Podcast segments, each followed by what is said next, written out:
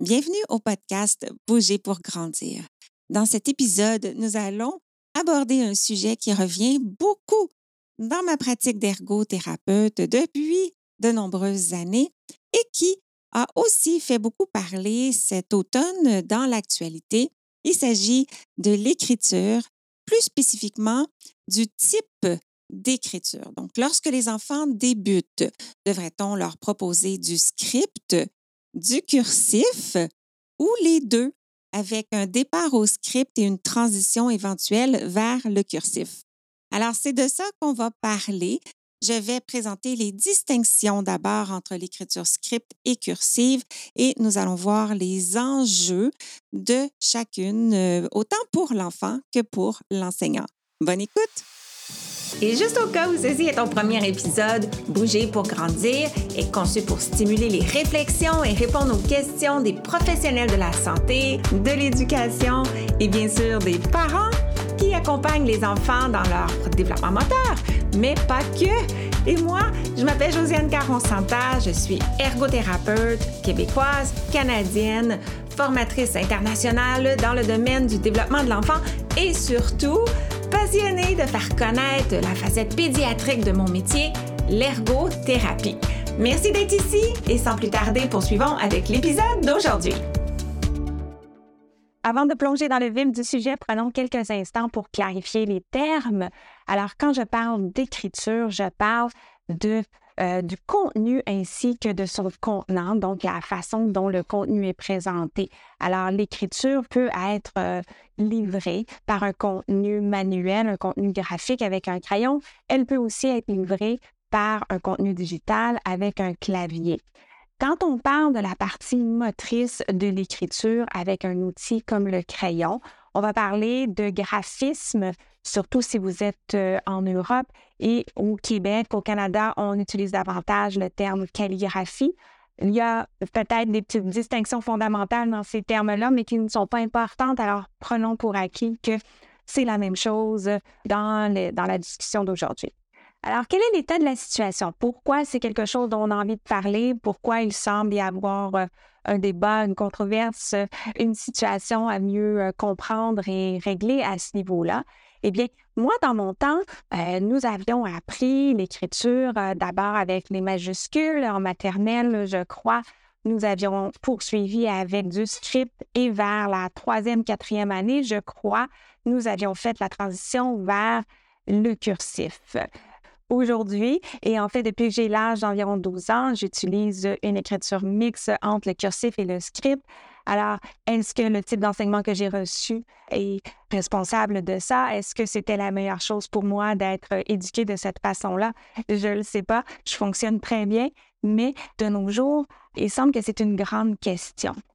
Il y a des pays qui ont laissé tomber euh, le cursif. Et au Québec, où je suis, eh bien, c'est un choix euh, d'école. Alors, chaque direction, chaque milieu scolaire va prendre une décision pour euh, ses élèves quant au type d'écriture qui va être favorisé et s'il y a un changement, eh bien, à quel moment ce changement-là du script au cursif va se dérouler.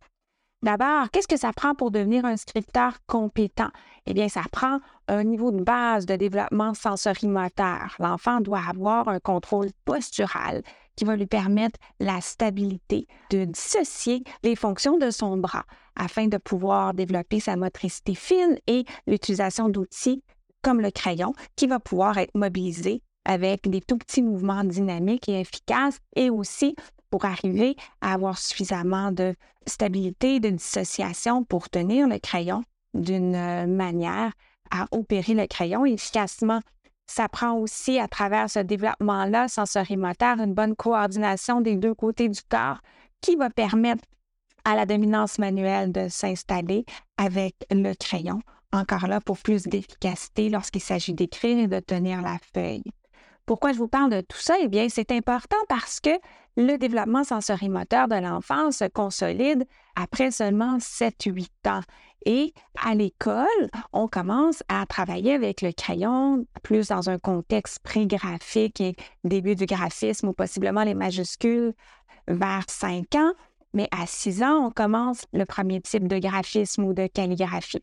Alors, si on fait l'inférence que le corps de l'enfant n'est pas complètement prêt, alors même si je comprends qu'on ne peut pas attendre jusqu'à 8 ans pour commencer le graphisme, et c'est de mon avis qu'on veut quand même y aller doucement euh, avant 7 ans du moins au cours de la première année avec un type de graphisme qui va être gérable pour les enfants qui vont devoir faire cet apprentissage-là. Et on n'oublie pas que euh, dans une classe, il n'y a pas que des enfants qui se développent bien selon les normes ou qui sont en avance. Il y a aussi plusieurs enfants qui vont être plus lents ou qui vont simplement être plus jeunes de par leur euh, date de naissance et qui vont devoir travailler beaucoup plus fort pour faire des apprentissages qui sont complexes quand même entre 6 et 7 ans. Sans m'étendre sur le sujet, qu'est-ce qui arrive lorsqu'on propose des apprentissages euh, moteurs trop complexes ou pas équivalents au niveau du développement du corps de l'enfant? Eh bien, on va inviter les compensations. C'est quoi une compensation? Bien, ça peut être une posture particulière, ça peut être une prise du crayon particulière, toutes des façons de faire qui vont viser à compenser le fait que le corps n'est pas tout à fait prêt pour faire ce travail-là. De plus, on peut amener l'enfant en surcharge par rapport à cette tâche-là et lui faire perdre intérêt pour euh, s'investir dans les apprentissages. Le niveau de concentration, lorsque le corps n'est pas prêt, va être beaucoup plus grand. Et même si on fait de bons enseignements au niveau de la direction des tracés, écrire sur la ligne et tout ça, l'enfant va devoir mettre tellement d'énergie à se souvenir et à produire le tracé avec le crayon que ça pourra se faire au dépens des apprentissages euh, parallèles qui sont également très, très essentiels à l'apprentissage d'un graphisme qui va être lisible et d'une vitesse éventuellement adéquate et adaptée au niveau scolaire et aux attentes pour cet enfant-là. L'apprentissage de l'écriture, ce n'est pas inné. La motricité euh, l'est, mais l'apprentissage de l'écriture, c'est quelque chose qui doit être appris et si c'est quelque chose qui doit être appris, c'est quelque chose qui doit être enseigné. Alors, quelles sont les différentes caractéristiques de l'écriture script et de l'écriture cursive qu'il faut savoir pour faire une décision éclairée par rapport à ce qu'on veut proposer aux enfants? Notamment à cause de la composante langagière, linguistique, les lettres. Alors, si c'est quelque chose qui doit être appris, c'est quelque chose qui doit être enseigné. Il y a deux phases dans l'apprentissage de l'écriture, du graphisme. Euh, il y a la phase plus visuelle dans laquelle l'enfant va utiliser beaucoup ses yeux pour guider ses mouvements du crayon à partir euh, de la représentation mentale de la lettre qu'il a apprise. Alors moi, j'ai en tête comment faire un A, je m'inspire de cette image mentale-là et je reproduis le A sur le papier et je guide le mouvement de mon crayon avec mes yeux. Dans la deuxième phase de l'apprentissage, on va appeler ça un apprentissage kinesthésique. Alors, la main elle-même va apprendre à faire et à produire d'une manière de plus en plus automatique le patron pour faire un A, alors qu'à ce moment-là, mes yeux n'auront plus besoin de participer. Et lorsque les yeux sont impliqués sur une tâche, ce qu'il faut savoir, c'est que mais le traitement visuel va référer aussi à des capacités cognitives. Donc, je vais devoir analyser et penser à ce que je vois, traiter cette information-là.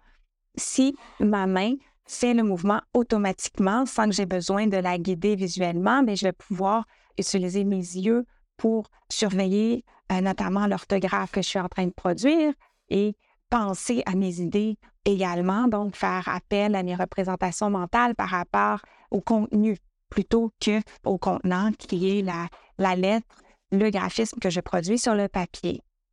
Explorons donc quelques caractéristiques de l'écriture script et de l'écriture cursive pour voir quelles sont les composantes de chacun par rapport à tout ce qu'on vient de voir jusqu'à maintenant. Que l'Académie a créé un guide super pratique du développement moteur de l'enfant?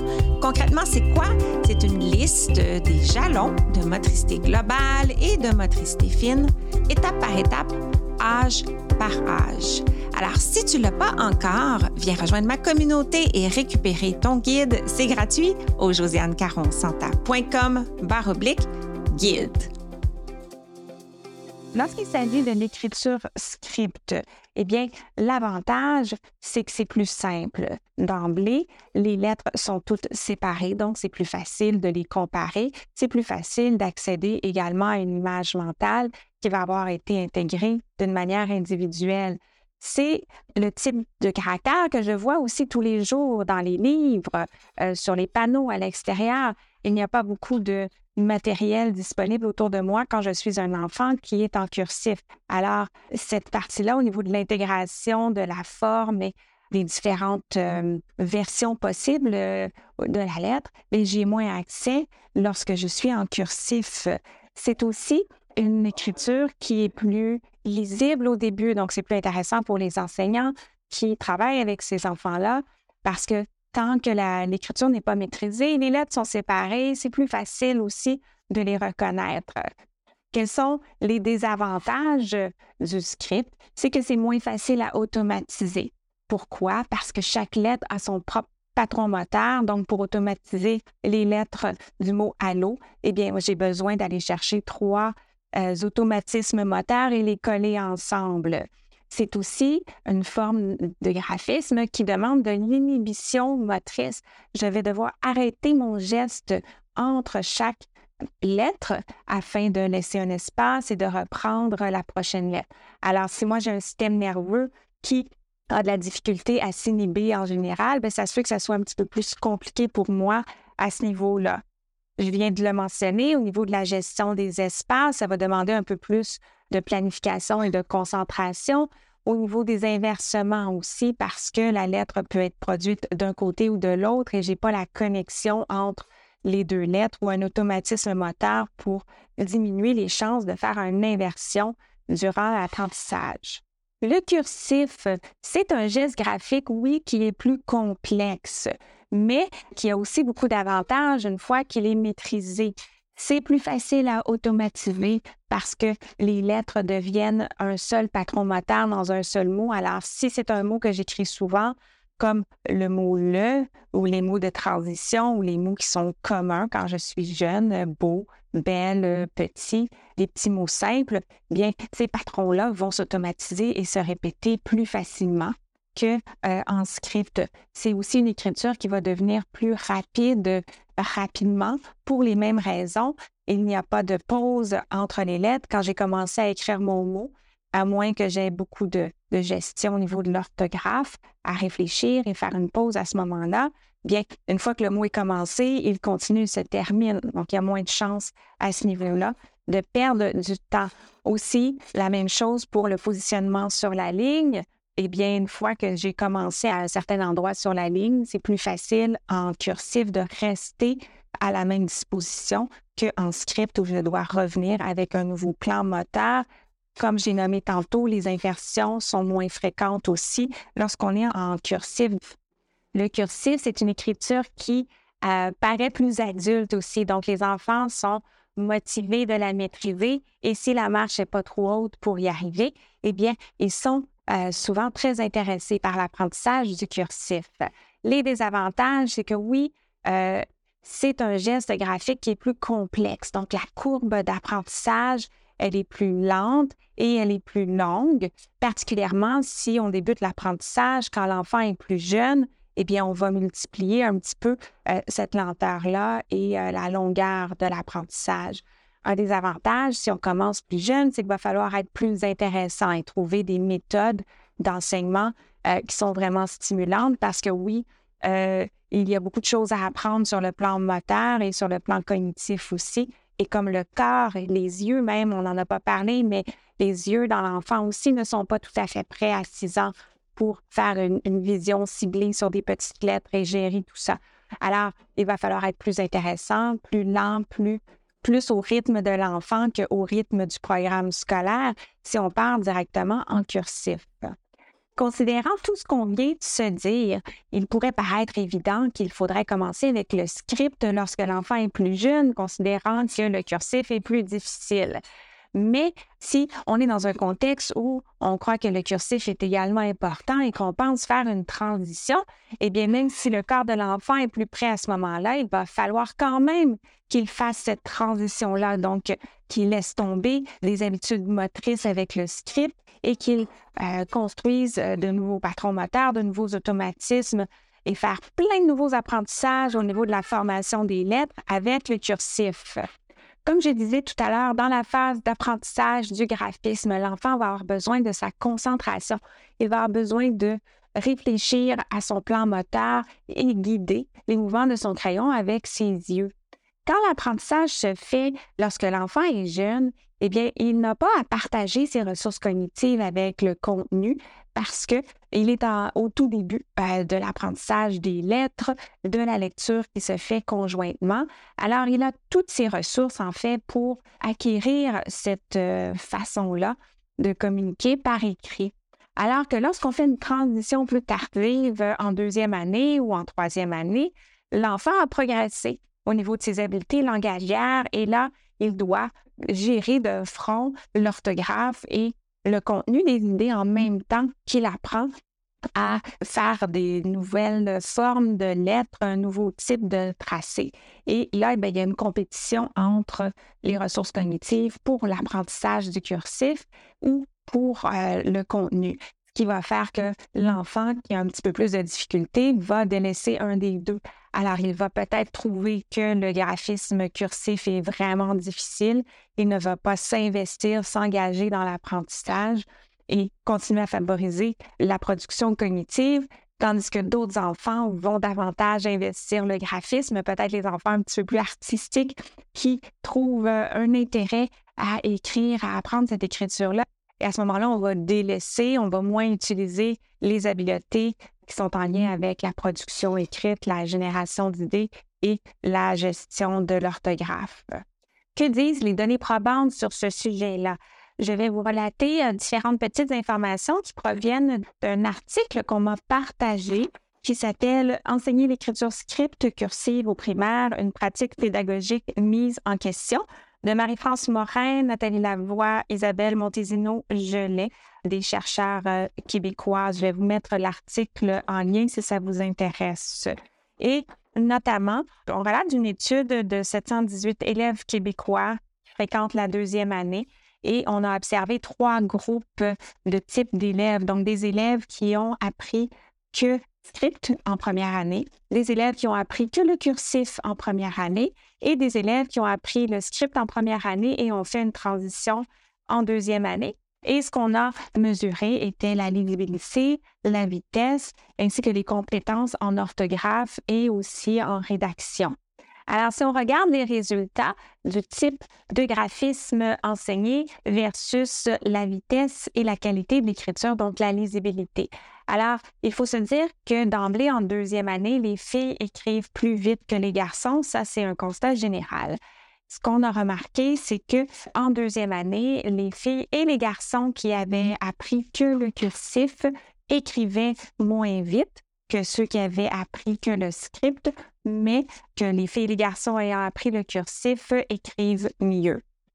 Concernant les compétences en orthographe, les filles et les garçons ont des compétences égales de manière générale en deuxième année.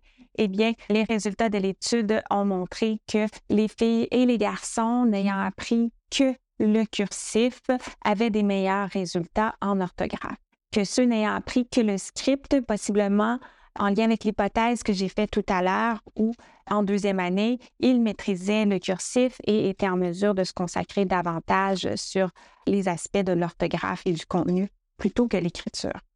L'article relate aussi d'une autre étude que je trouve intéressante euh, sur 300 élèves québécois qui ont appris le script en première année et fait une transition vers le cursif en deuxième année la majorité en troisième année utilise encore le cursif, mais par la quatrième et la cinquième année, la majorité, soit 68% ont repris le script. Il y a différentes hypothèses qui sont énoncées pour expliquer ça, du fait que la transition peut-être n'a pas été suffisamment longue et que l'enfant, à cause du partage des ressources, a dû laisser tomber l'investissement pour bien automatiser et maîtriser le cursif et revient au script.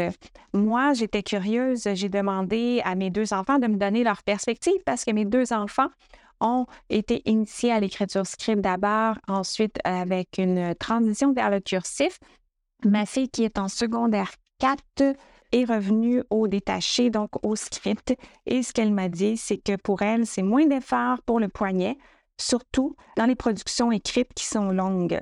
Moi, j'ai mal au poignet et je suis raquée dans ma main. Et à chaque deux, trois lettres avec le cursif, je dois replacer mon crayon. Alors, c'est plus facile en détaché. Et c'était de toute façon plus compliqué d'apprendre le cursif. Alors, moi, je pense que c'est mieux d'apprendre le détaché et se concentrer sur les autres choses importantes à l'école. Et mon fils, qui termine sa sixième année, aussi privilégie le détaché. Et bien qu'il a une très belle calligraphie en lettres attachées, mais dans son écriture de tous les jours, lui, ce qu'il trouve, c'est que c'est moins utile et que les enseignants auraient avantage à passer plus de temps sur un apprentissage plus approfondi du script pour que les enfants puissent euh, bien le maîtriser sans faire de transition. Enfin, concernant la qualité des productions écrites, ce sont les élèves qui n'ont appris que le cursif qui vont démontrer une meilleure syntaxe dans leur production écrite. Par contre, au niveau de la longueur, euh, tous les types euh, d'enseignement démontrent une belle progression à la fin de la deuxième année. En conclusion des résultats de cette étude de Morin, Lavoie et Montésino-Gelais de 2011, il semble qu'un apprentissage double, soit d'abord le script suivi d'une transition vers le cursif, serait moins payante à long terme et que peut-être la favorisation d'un seul type, que ce soit le script ou le cursif, serait d'abord la première chose à considérer euh, dans un milieu scolaire lorsque vient le temps de faire une décision. Et le cursif, selon ces résultats-ci, serait peut-être euh, la modalité la plus intéressante, mais il n'y a pas encore beaucoup d'études à ce sujet-là et il s'agit d'observer et de prendre une décision éclairée en fonction des besoins des élèves euh, de chaque milieu.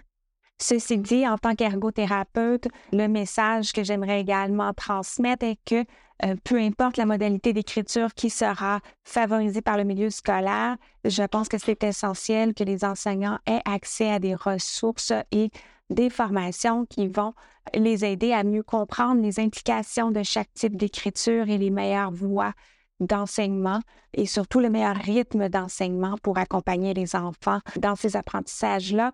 Et sans oublier des apprentissages quant aux différentes adaptations et façons d'accompagner les enfants qui vivent euh, des difficultés ou qui ont des besoins dans leur développement.